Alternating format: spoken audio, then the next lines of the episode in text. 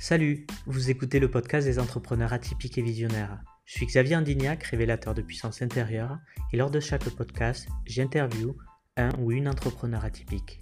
L'objectif, vous parler de ces entrepreneurs qui veulent changer et impacter le monde. Ceux qui créent leur business avec leur cœur, ceux qui prennent le temps de créer des structures pour impacter positivement leurs clients, l'environnement ou la planète. Aujourd'hui, je suis avec Colline Debaille, cofondatrice de Time for the Planet. Time for the Planet est un fonds d'investissement citoyen à but non lucratif, ouvert à tous, qui a pour ambition de rassembler un milliard d'euros pour créer sans entreprise luttant contre le réchauffement climatique. Installez-vous, prenez un thé ou un café et c'est parti.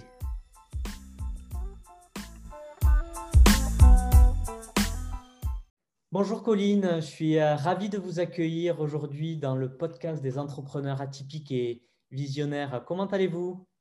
Bah, Ça va très bien, merci. Je suis ravie de participer à ce podcast. Merci de m'avoir invité. Mais ça me fait très plaisir parce qu'en fait, je vous ai euh, connu par euh, une connaissance de, mon réseau et j'ai vu que Time for the Planet était pour moi un projet visionnaire qui vise à rassembler, à impacter aussi la, planète et rassembler également des citoyens autour d'un projet euh, commun. C'est pour ça que je voulais faire cette interview pour euh, euh, discuter, échanger avec vous pour que vous nous parliez de, de ce projet. Est-ce que vous pouvez commencer par vous présenter, savoir qui vous êtes et comment vous en êtes venu à devenir cofondatrice de Time for the Planet Oui, avec plaisir. Donc, moi, je m'appelle Colline, j'ai 30 ans je vis à Paris et j'ai été au cours des 7-8 dernières années une entrepreneur. Alors pas du tout dans le sujet du développement durable. En fait, après, en finissant mes études, j'ai créé une première entreprise qui s'appelle Artips, dont le but est de démocratiser les savoirs et la culture. Et donc, via l'entrepreneuriat, j'ai pu du coup envoyer à un million de personnes chaque jour des petites histoires pour découvrir l'art, la musique, les sciences ou l'économie et commencer à travailler avec des grands groupes pour proposer des cours en ligne de culture G. Donc, euh, rien à voir avec la planète. Euh, et il y a, euh, je dirais, deux ans, j'ai pris conscience un petit peu de, l'urgence climatique, en tout cas du niveau de l'urgence, parce que c'est vrai qu'on entend beaucoup parler du dérèglement climatique depuis longtemps. Je n'avais pas conscience qu'on avait vraiment une seule génération pour réussir, et en l'occurrence notre génération.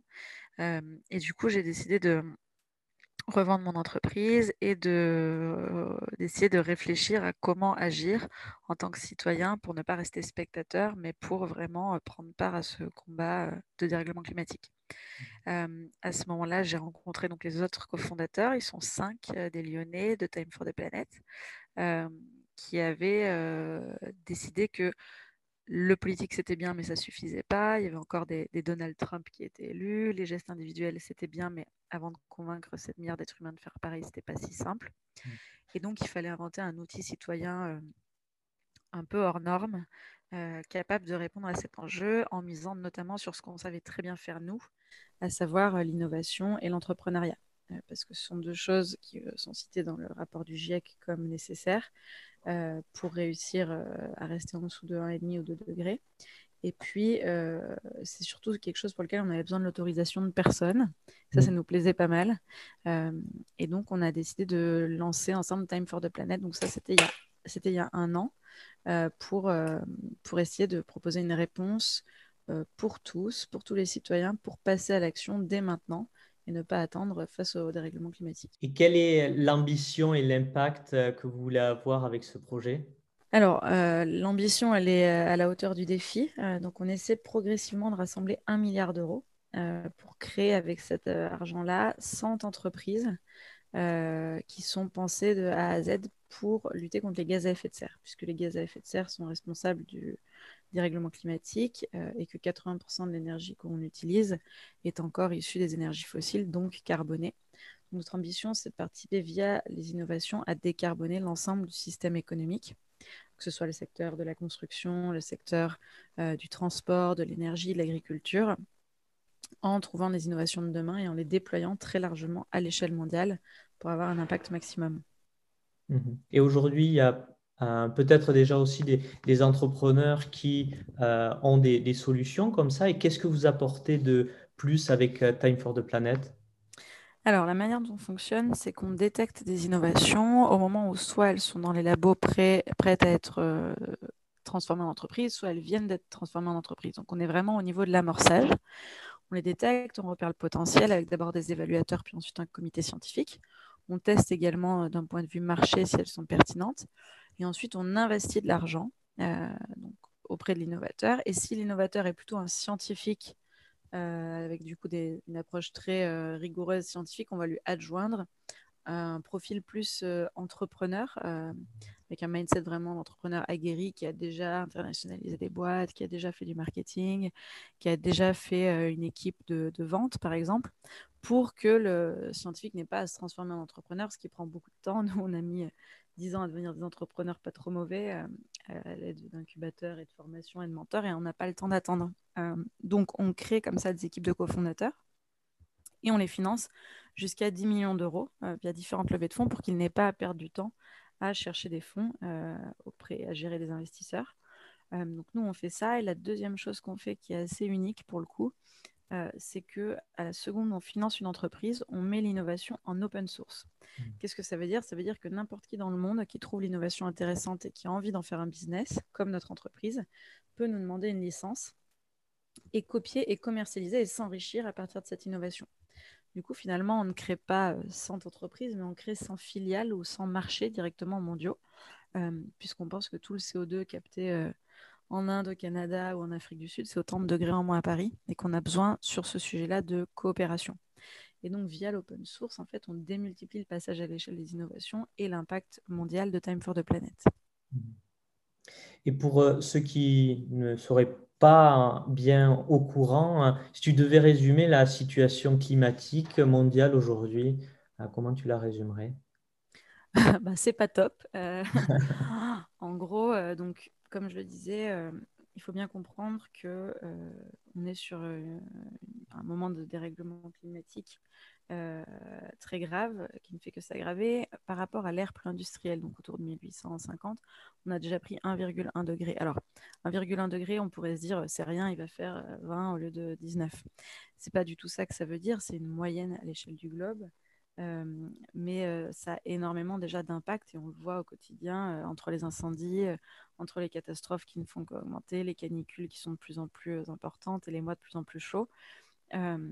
c'est un impact très important. Or, les principaux responsables du dérèglement climatique, c'est les gaz à effet de serre, donc le CO2, le méthane principalement, qui sont rejetés par les activités humaines et qui se stockent dans l'atmosphère et qui euh, réchauffent, donc, que ce soit par les océans ou par l'atmosphère, euh, le, la planète. Aujourd'hui, sur les prévisions du GIEC, euh, il est attendu d'ici 2100, donc c'est dans pas si longtemps, c'est dans 80 ans, entre plus 5 et plus 7 degrés. Je rappelle, aujourd'hui, on a juste plus 1,1. Mmh. plus 5 ou plus 7 degrés, pour vous donner une idée, parce que les gens ne se rendent pas compte, c'est un monde dont on ne... enfin, dont on n'a aucune idée. Mmh. Euh, c'est-à-dire que par exemple, le PDG d'AXA disait qu'un monde à plus 4 degrés, c'est un monde qui est devenu complètement inassurable. Un monde à plus 4 degrés, c'est aussi un monde où l'été, à Lille, donc dans le nord de la France, il fait 55 degrés. Euh, et donc, il ne faut pas se tromper quand on dit qu'on va rester en dessous de 1,5 ou 2 degrés. C'est pas qu'il va faire 37 au lieu de 35 au bord de la piscine l'été. C'est vraiment pas ça. Au-dessus de 2 degrés, on n'a jamais vécu un monde comme ça et donc on ne sait pas ce qui se passe. Mm. Enfin, on sait qu'en tout cas, des catastrophes commencent à s'enchaîner. Pourquoi? Parce qu'il y a des boucles de rétroaction qui se mettent en place, c'est-à-dire des cercles vicieux. Euh, il y a par exemple le permafrost qui libère, donc le permafrost c'est toute une zone gelée qui va libérer du méthane et un nombre colossal de méthane euh, qui va accentuer euh, énormément le dérèglement climatique. Et donc à partir de plus 1,5 ou 2 degrés, on rentre dans une phase où on perd le contrôle du dérèglement climatique, c'est-à-dire qu'il devient, on, devient incapable de le stopper.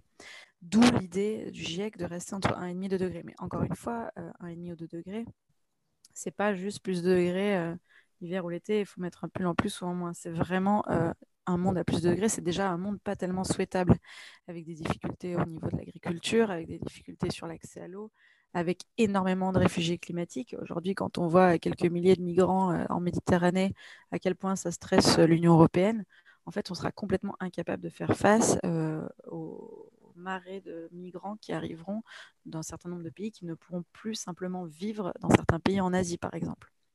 Donc on, parle vraiment de, niveaux de catastrophe qui font que, évidemment, la stabilité géopolitique, la stabilité économique, euh, le monde tel qu'on le connaît aujourd'hui euh, n'aura plus rien à voir.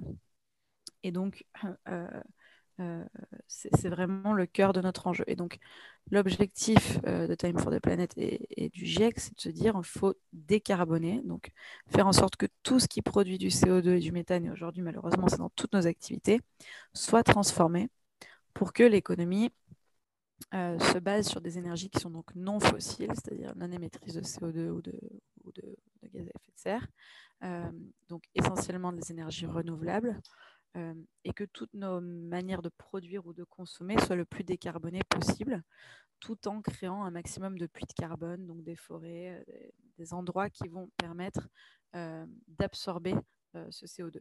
C'est pour ça que chez Time for the Planet, on a donc quatre leviers. le premier, c'est de travailler à transformer tout ce qui est production pour qu'on soit en capacité de produire en faisant zéro émission. Le deuxième levier, c'est l'efficacité énergétique. C'est se dire, bah, en attendant que toute l'énergie qu'on soit capable de produire soit décarbonée, il faut consommer le moins d'énergie possible. C'est pour ça, par exemple, qu'en isolant correctement sa maison, on dépense infiniment moins d'énergie. C'est bon aussi pour sa facture d'électricité. Le troisième levier, c'est la sobriété. La sobriété, l'idée, c'est que euh, euh, il faut que les produits aient des durées de vie plus longues, hmm. euh, parce que des durées de vie plus longues, pardon, parce que on ne peut pas se permettre de produire autant, donc il faut, consommer avec plus de modération et en tout cas des choses qui ont des, durées de vie plus longues. Et puis le dernier élément, c'est la captation, la capture du CO2, puisqu'on émet déjà trop. Et donc, c'est récupérer à la sortie des cheminées d'usine, dans l'air, tout le CO2 qui est déjà trop important pour le transformer ou l'enfouir pour éviter qu'ils viennent euh, accentuer le réchauffement climatique. Donc sur ces quatre leviers, nous, on cherche euh, des innovations pour créer à partir de ces, idées-là 100 entreprises qui vont agir au quotidien pour décarboner l'économie. Hmm. Et quels sont les challenges auxquels vous faites face aujourd'hui? Alors, il y en a beaucoup. D'une part, c'est la première fois qu'on fait un fonds d'investissement à but non lucratif. Donc, arriver à rassembler des citoyens et des entreprises euh, qui viennent en disant je ne veux pas de retour financier. Mhm. C'est pas du don, hein, puisque pour chaque euro investi, on rendra un euro dans 10 ans, mais il n'y aura pas ni de dividende ni de plus-value. Donc il n'y a pas de possibilité d'enrichissement personnel. Mhm. Et donc ça, ça change un petit peu de, du capitalisme traditionnel. Et donc euh, c'est pas forcément très simple de faire accepter à tout le monde cette idée. Pour autant, on a une très belle croissance puisque euh, on a rassemblé déjà en un an plus de 1,2 million d'euros, plus de 7500 associés, entreprises individuelles, et qu'on est sur une jolie forme exponentielle puisque en mars dernier, on levait euh, auprès de 60 associés 3 euh, ou 4 000 euros en un mois. Aujourd'hui, quand on fait que 60 associés et 3 ou 4 000 euros en une journée, on trouve que c'est une mauvaise journée. Donc, mmh. On est vraiment sur une accélération très forte. On a aussi de plus en plus d'entreprises et bientôt de très grosses entreprises qui nous rejoignent on prépare l'internationalisation. Donc, un des prochains challenges aussi, ça va être effectivement comment on passe notre modèle français, européen à un modèle euh, américain, un modèle asiatique pour vraiment devenir un mouvement mondial. Euh, et donc, ça, d'un point de vue régulation, c'est pas très simple, mais après, on a réussi à être créatif euh, en France et à, et, à, trouver un modèle qui pouvait convenir et qui correspondait à nos, à nos ambitions. maintenant, il ne reste plus qu'à faire pareil dans les autres, dans les autres régions du monde et comment on peut contribuer à, Time for the Planet si on est un, citoyen ou un entrepreneur ou peut-être un scientifique euh, Quand on est euh, citoyen, il y a plusieurs choses. Vous pouvez devenir associé de Time for the Planet, donc ça c'est apporter de l'argent. Vous pouvez rejoindre ce qu'on appelle la galaxie de l'action. Donc c'est un endroit où on a 1000 bénévoles euh, qui au quotidien consacrent quelques minutes, quelques heures pour nous aider sur plein d'actions différentes. Il y en a qui sont formés pour être évaluateurs des innovations, il y en a qui sont designers, codeurs, traducteurs, relecteurs, qui nous aident à réseauter, à rencontrer les grosses boîtes. Et donc, en fait, chacun peut, euh, avec son réseau, ses compétences, le temps qu'il a, apporter un peu sa pierre à l'édifice et nous aider à développer le mouvement, que ce soit sur la levée de fonds ou sur l'aspect notoriété ou sur l'aspect internationalisation. Donc, chacun peut s'engager et financièrement et en termes de temps. Euh, effectivement, si vous êtes un scientifique et que vous avez euh, une innovation que vous aimeriez voir déployée à l'échelle mondiale et qui lutte contre les gaz à effet de serre de manière directe et, euh, qui est potentiellement passable à l'échelle mondiale, eh vous pouvez effectivement postuler sur notre site. proposer l'innovation qui sera ensuite étudiée d'abord par des évaluateurs, puis par notre comité scientifique, où il y a des membres de laboratoires très prestigieux comme le CNRS, le CEA ou l'INRAE par exemple, et qui vont vous permettre d'avoir un retour sur votre innovation et potentiellement d'être sélectionné pour recevoir l'investissement de Time for the Planet. Et qu'est-ce qui vous anime aujourd'hui dans, dans ce projet en tant que personne en fait? Alors nous, on est, euh, on est six cofondateurs bénévoles, c'est-à-dire mmh. qu'on ne gagne pas d'argent avec Time for the Planet, mais on y consacre 95% de notre temps. Donc effectivement, il faut être sacrément motivé.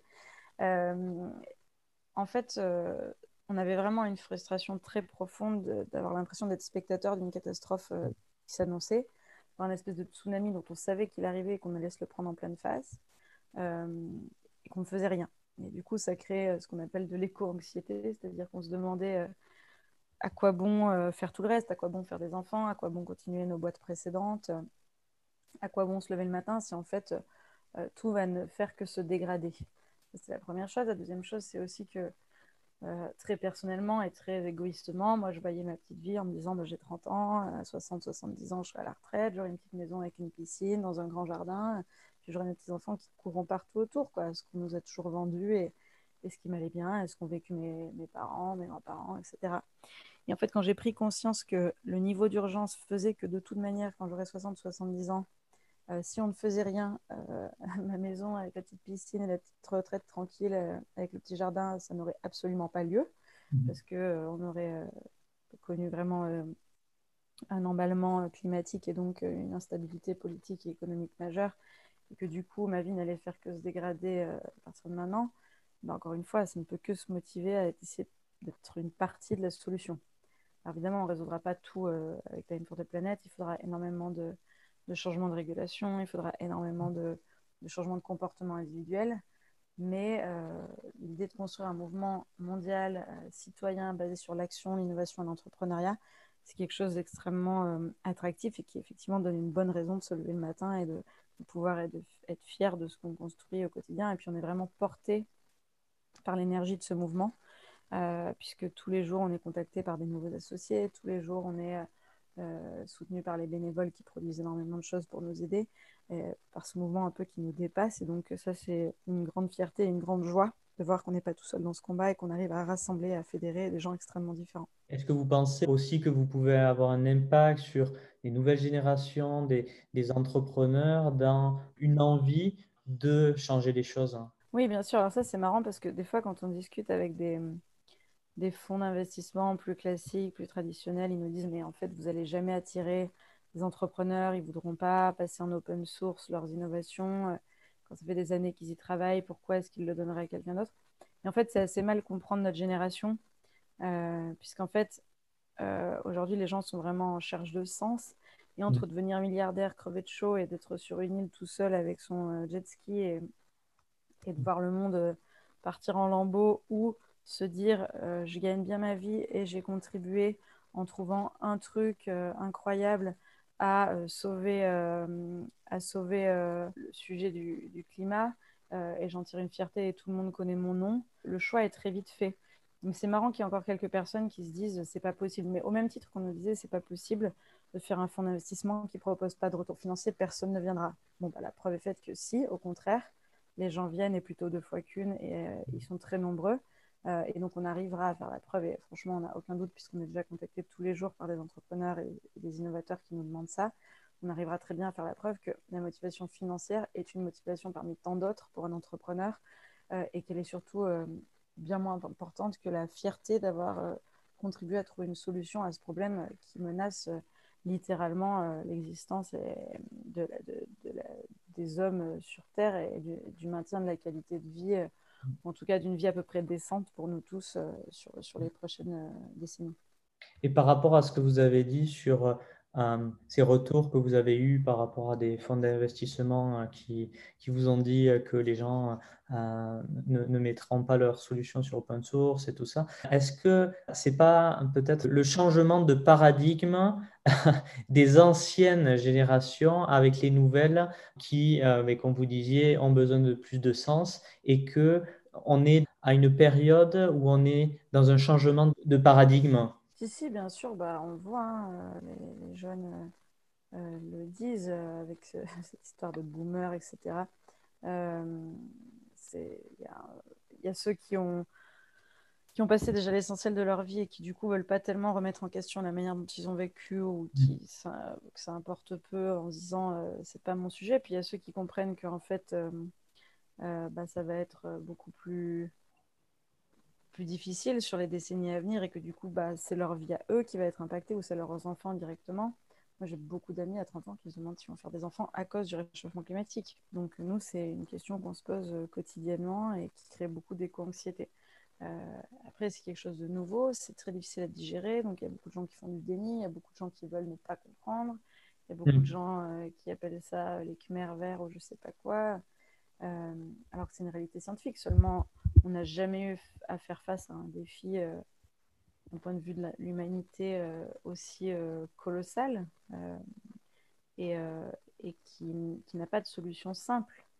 Euh, qui n'a pas de solution simple parce que c'est l'intégralité de notre modèle de civilisation qui est bâti sur quelque chose qui ne fonctionne pas mm. euh, et qui demande à être transformé. Donc, le, chantier peut paraître tellement colossal qu'il est souvent plus simple de dire Oh, pourquoi c'est mon sujet Il y a que les hommes politiques ont qu'à faire quelque chose. Moi, euh, j'ai déjà à m'occuper de ma vie et ça, suffit.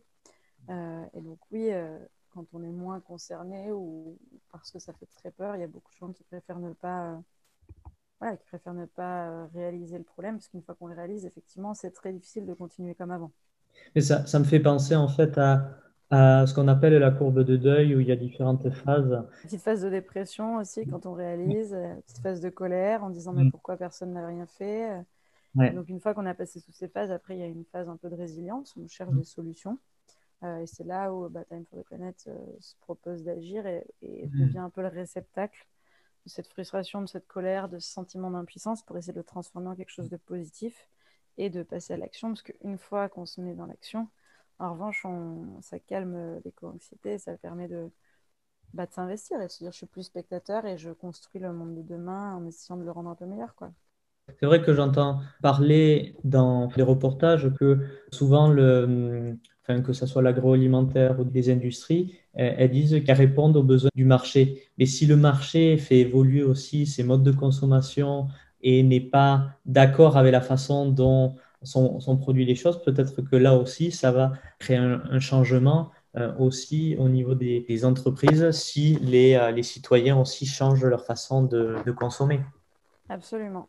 Oui, bah, de toute manière, ce sera un mouvement global, mais donc L'important, c'est de sensibiliser les consommateurs, c'est de transformer les entreprises, hmm. transformer les modes de production et tout se passera en même temps. On ne peut pas attendre qu'il y ait l'un ou l'autre qui se passe. Il faut vraiment y aller tout à azimuts. Si on n'a qu'une génération pour réussir, il faut accélérer euh, hmm. fortement. Et de quoi êtes-vous la plus fière aujourd'hui? C'est une bonne question. Je crois que ce qui est extrêmement fascinant à regarder pour nous, euh, c'est la manière dont les gens s'emparent du projet à notre place. C'est-à-dire mm. que, je vous donne deux exemples, euh, sur les réseaux sociaux, euh, il y a beaucoup, beaucoup de partages pour Time for the Planet, eh bien, il y a un certain nombre de personnes qui ont créé des mèmes, c'est-à-dire qui ont fait des blagues euh, sur Time for the Planet, qui ont fait des montages, du Photoshop, etc., pour faire des blagues, pour montrer à quel point tout le monde rejoint Time for the Planet, et qu'ils les partagent. Donc en fait, on sent que le mouvement commence à nous dépasser et qui prend de l'ampleur. De la même manière, il y a des gens qui ont euh, ce qu'on appelle les comètes dans la galaxie de l'action, c'est-à-dire des groupes projets qu'on n'avait pas sollicités, qui ont fait des choses formidables en quelques heures ou en quelques jours et qui ont obtenu des choses qu'on n'aurait même pas essayé d'aller demander, comme une, campagne d'affichage gratuite. C'est des gens qui ont imprimé une carte de visite en disant Je suis associé de Time for the Planet, sont allés voir une boîte d'affichage publicitaire et leur a demandé s'ils avaient des invendus et s'ils voulaient bien euh, les donner pour Time for the Planet. Et, la boîte a dit oui. Hmm. Donc, c'est absolument pas un des cofondateurs qui allait négocier ça, c'est euh, un, associé lambda parmi les, les 8000 associés qu'on a euh, et, qui s'est dit bah, Je suis fier, j'appartiens, moi aussi je peux faire quelque chose à mon échelle. Et de voir tous ces gens passer à l'action à leur échelle pour soutenir Time, euh, c'est quelque chose qu'on imaginait, mais de le voir se passer sous nos yeux, bah, ça donne une énergie de dingue et surtout, bah, ça nous rend fiers en disant voilà, on a réussi à construire le réceptacle et cet outil qui leur permet de transformer leur frustration en action. Et ça, c'est vraiment très chouette. C'est pas seulement un projet, c'est vraiment un, vous créez une sorte de mouvement en quelque sorte. Ouais, c'est un mouvement citoyen. C'est vraiment inspirant. Quelques dernières questions, et là c'est plus sur Colline en fait. Si vous pouviez parler à la Colline d'il y a cinq ans, qu'est-ce que vous lui diriez? Une bonne question. Qu'est-ce que je lui dirais? Je lui dirais, euh, toi qui crois qu'il n'y a que euh, une seule entreprise euh, que tu peux créer dans laquelle tu te sens bien, en fait non. en grandissant, tu verras, il y a des challenges de plus en plus intéressants et plein de, partenaires extrêmement inspirants que tu rencontreras plus tard. Et donc ne crois pas qu'il n'y a qu'un seul moment. La vie a plein d'opportunités et plein de surprises géniales. Donc reste ouverte et tu verras euh, de magnifiques challenges, de magnifiques opportunités de, vivre de belles aventures euh, viendront à toi. Donc ne t'inquiète pas, la vie est faite de surprises et, de belles choses vont se passer. Imaginez, là je ne sais pas si euh, c'est quelque chose que vous prévoyez, mais que votre fils, votre fille regarde cette vidéo, un moment où elle pourra comprendre la vidéo. Qu'est-ce que vous souhaiteriez lui dire? J'aimerais bien lui dire, écoute, je ne sais pas si ça a marché ou pas. Mais sache qu'on a tout fait du matin au soir pour essayer de faire que tu aies une vie à peu près aussi euh, sympa que la nôtre. Elle ne ressemblera pas forcément à la nôtre, mais, euh, mais j'espère que tu trouveras autant de sources d'épanouissement et en même temps autant de challenges pour, euh, pour donner du sens à, tout ce que tu fais. En tout cas, sache qu'on a essayé de tout faire pour, pour que ce soit le cas et, et j'espère qu'on a réussi. Et si vous pouviez résumer votre vie en une punchline, une citation, quelle serait-elle? Ah, C'est marrant, je posais toujours cette question dans tous mes entretiens d'embauche je me la suis jamais posée à moi-même. je dirais, euh, c'est pas moi qui l'ai inventé, mais je dirais, euh, fais le premier pas et tu verras la route apparaître. Ah, j'adore. Si des gens qui écoutent ce podcast veulent rejoindre euh, Time for the Planet, où peut-on euh, vous retrouver? Alors, il suffit d'aller sur le site Time, euh, Time for the Planet, euh, vous tapez dans Google, et vous aurez tous les éléments qui raconteront l'aventure, vous proposeront de prendre des parts, vous pouvez même offrir des parts à des amis. Vous découvrirez tous les éléments, notre dossier scientifique qui présente un peu tout ce que j'ai pu vous expliquer sur le dérèglement climatique bien en détail et bien, bien documenté. Et puis, bah, vous pourrez voir tous nos associés, tout ce qu'on fait, les entreprises dans lesquelles on investit, découvrir notre comité scientifique aussi. Donc, tous les éléments sont sur le site. D'accord, ben, je mettrai les liens dans la description. En tout cas, merci Colline. C'était un vrai plaisir de partager ce moment avec vous. Bah, merci beaucoup de m'avoir invité. À bientôt. Au revoir. À bientôt. Au revoir.